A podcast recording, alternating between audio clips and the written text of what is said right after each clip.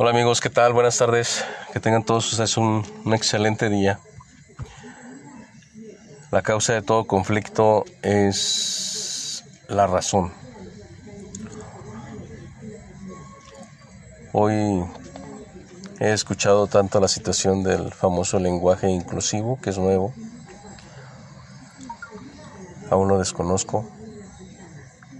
Pero hasta donde estoy enterado, hay personas que piden respeto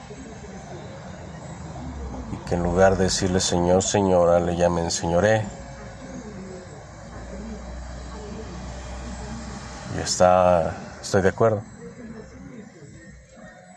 Porque lo correcto pues es respetar su decisión de él o de la persona o del personé. Pero también para mí, si señor, señora, en mi educación es correcta y no es falta de respeto decirle de señor, señora, pues le llamo señor o señora y, y es mi derecho. ¿no?